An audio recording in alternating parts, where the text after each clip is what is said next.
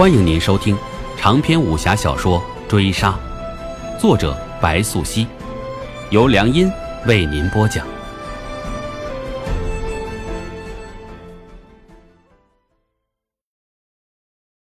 第六十八回，曾经沧海难为水，除却巫山不是云。半夏难有活着的真实感觉，因从小到大。他都只是一颗棋子，他从来没有见过自己的亲生父母，每每道听途说，无非他是巫蛇捡来的，或是外族人遗弃的杂种。小时候，巫蛇将他视若珍宝，他曾有过一段幻想，自己或是巫蛇早年过世的爱女所遗留下来的孩子，将来是要继承大统，光耀圣教。可他稍有年长，这幻想就破灭。巫蛇教给他的，无非是如何果断狠绝，又如何虚以委蛇，在圣教与皇族的互相牵制、互相制衡中艰难存活。待他年纪长成，就被巫蛇三番两次视作联姻的筹码，或比较皇族，或比较武圣，终究嫁给谁，得来的利益更大，更能稳固圣教根基。他不甘心也好，苦闷也罢。终究敌不过自己的弱小，命运不是他能左右的，嫁给谁，他说了不算。所以，他接受着命运，他歹毒，他把所有的怒火转化为对巫蛇的报复，进而伤害身边所有人。取次花丛懒回顾，半缘修道，半缘君。命运如果可以颠覆，他不后悔。他唯独后悔生下空青。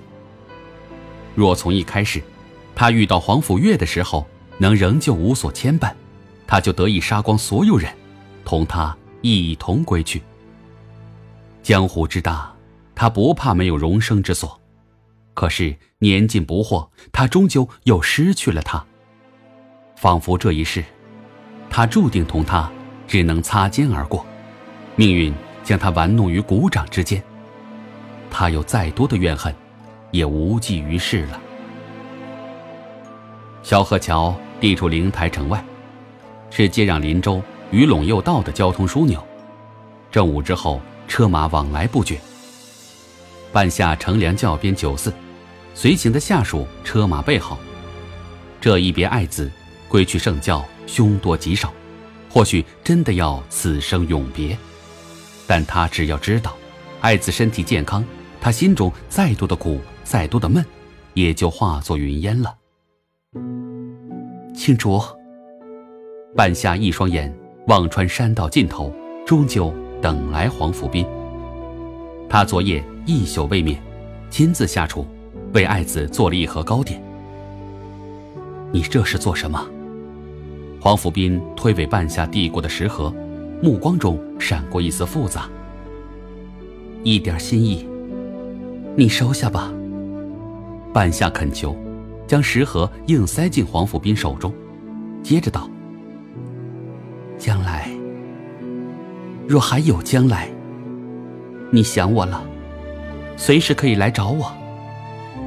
你知道如何找我。你若找我，我总会在的。”说着，眼泪吧嗒吧嗒掉下来。杜容黄甫斌皱眉，稍有沉默道：“你别哭了，周围人都在看呢，怕还以为你我是何种关系。”半夏听罢，擦干眼泪，别过头，此际坚定写入面上，同黄甫斌就此别过。你等等，黄甫斌见半夏一只脚腾空，才将迈出，那娇小的背影入眼，懊悔及不舍。顷刻上头，他张了张嘴，一句“娘亲未曾出声”，已红了眼眶。接着换作一句不大不小的“你等等”，出手拦下半夏，话道：“我送你一程吧。”说着，二人机身上车。午后山道上往来的车马逐渐稀少，放眼车窗外，皆是绿叶翠林。母子二人谁也没有再开口说过半句话。此时此刻，所有的无奈和情绪都在胸中，都在唇边，只是道不出，讲不明。半夏咬了咬嘴唇，叫停车马，是要同黄甫斌作别。即便胸中怅惘，即便不舍的话就在嘴边，他也没有说出口。心中百万不情愿也好，无奈也罢，仿佛他总是被命运左右的人生，都由不得他。黄甫斌见罢，稍作沉默，旋即跳下马车，人站定山道边上。半夏给的食盒，他胡乱塞进怀里，就此拱手委身一礼，泪水亦不自觉地划过眼角。可是，离别的情绪尚在胸中，一阵天旋地转的麻木，倏然传遍全身。